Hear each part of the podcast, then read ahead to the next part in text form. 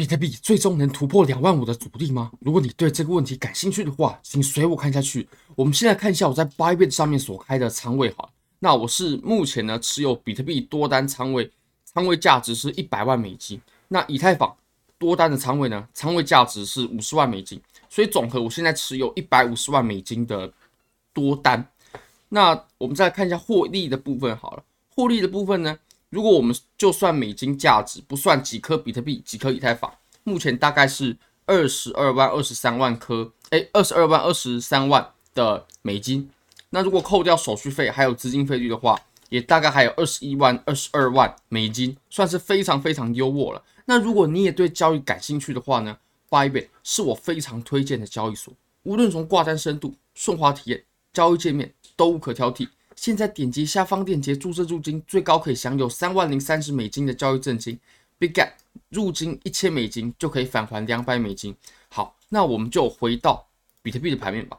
比特币呢，其实现在啊，我们先从比较大周期的，先从日线来看。不过这个日线呢，跟我们之前的看法是不太一样的。我们来看一下筹码堆积的情况。那其实，如果我们看筹码堆积啊，我们可以发现啊，现在的筹码呢都被列在右边呢。在右边，我们可以发现，我们大概就在两万九，然后一直到两万五的这个价位啊，它就是我们的量能真空位。你可以发现，我们在此处呢，它量能堆积的情形啊是非常非常窄的。或者换句话说，当我们每次经过此处的时候，你可以发现，价格运行的非常快。价格运行的非常快，所以我们下次在经过此处的时候呢，我相信我们的价格也会运行的非常快。那其实我们之前呢，其实呃也有案例可以参考，像在这个位置的时候，我们当时突破这个阻力，那这个位置哦，它就可以算得上是一个量能的真空区，当时价格也是很快就拉上去了。那我相信我们此处呢，也绝对有一样的效果，前提是我们必须先突破两万五的阻力。目前两万五的阻力呢，看起来还是非常强劲的。我们已经连续测试了三次，三次都是失败的。不过我们一样可以解读一下哦，我们这三次测试，我们可以从中得出什么消息呢？我们可以读出什么盘面要告诉我们的事？其实我们这三次冲锋啊，是冲了这三次嘛？OK，已经试了第三次了，都还没有突破。我们第一次在这个位置，OK，然后第二次。第二次在这里，OK，那第三次呢？在这里连续测试三次，三次都没有过。不过这三次啊，它可以给我们一个消息，就是好，我们可以结合量能来看啊。当我们第一次碰触到这个阻力的时候，想卖的这群人呢，他们就开始卖卖呀卖呀卖呀卖呀，然后价格在往下跌的过程呢，一定会触发爆仓嘛，就有人高杠杆，那被爆仓了；有人触发停损。它被止损了。那有人呢，看着这个价格下跌的很快，他就认为我们这波上涨已经到顶了，他就把他的现货或者说给或者说合约呢给全部出场了。不过后来我们下跌过后啊，诶，又有人在这里抄底了，然后价格慢慢涨，涨到这里的时候，哇，又在第二次。不过我们可以发现啊，我们第二次跟第一次比呢，它的量能已经在慢慢减小。你可以发现第一次在这个位置，量能的高度在这个位置，那第二次呢是在这个位置。你可以发现什么？它量能。已经没有像前面这么强劲了，卖的人呢没有像前面这么多了，而且我们再来看啊，卖的人呢他都在同一个地方等着卖，每次到了两万五的时候好卖啊，到了两万五。好卖啊，到了两万五。卖啊。不过你可以发现，第一次卖下来之后呢，这群想抄底的人啊，他是在两万三千多的位置。就开始接盘，接盘，接盘，开始买进来，开始买，开始买进来现货。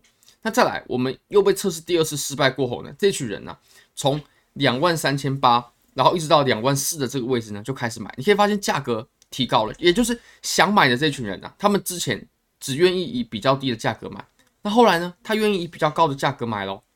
那再来呢，这个不清楚，这个我们还要看。不过我们可以发现啊，现在就是。想买的这群人呢、啊，他愿意以更高的价格出价，然后买入比特币，这绝对是个利多。而且呢，想卖的这群人呢、他们一定要到了指定的价位才会卖。那可见我们这个三角形啊，它最后就会不断不断不断不断的收敛，收敛到极致的时候呢，我们最终通常啊，这个形这个形态它是一个中继形态，就会往上突破。不过我们还要再观察一下。那以目前来看呢，我认为是绝对有机会的。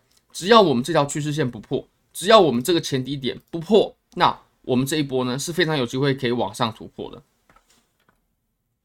那如果说量能呢，虽然说我们这一波还没有走完，对不对？可是你也可以发现啊，我们这一波量能也比较小，然后阴线的实体部分呢，它下跌的距离啊，也是比前面要小了不少许多。所以我们现在其实想卖的这群人呢、在慢慢的减少，他们的货慢慢在被。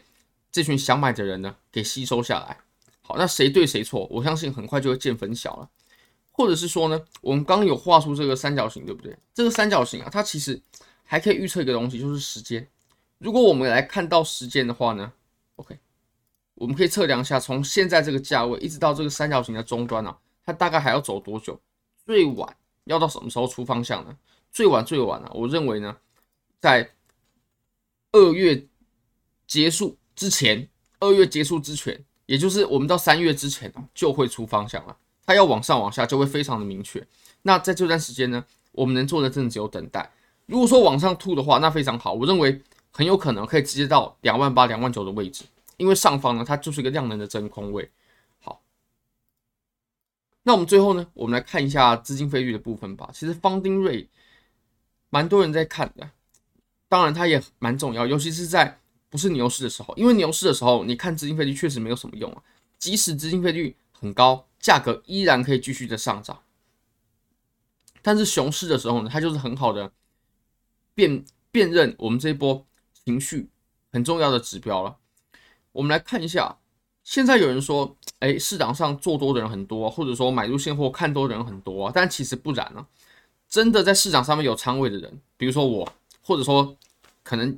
你对不对？可能你也有一个现货的仓位、多单的仓位，但这一群人呢，他绝对不是绝大多数。如果说是绝大多数都在做多的话，那么资金资金费率啊是一定会有反应的，一定会有表现的。那现在我们看到的情形就是，主流的这几间期货的交易所呢，比如说币安、OK、Bybit 等等等，然后 Bitget 这几间交易所，目前它的资金费率啊都是维持在正常的费率水准附近的。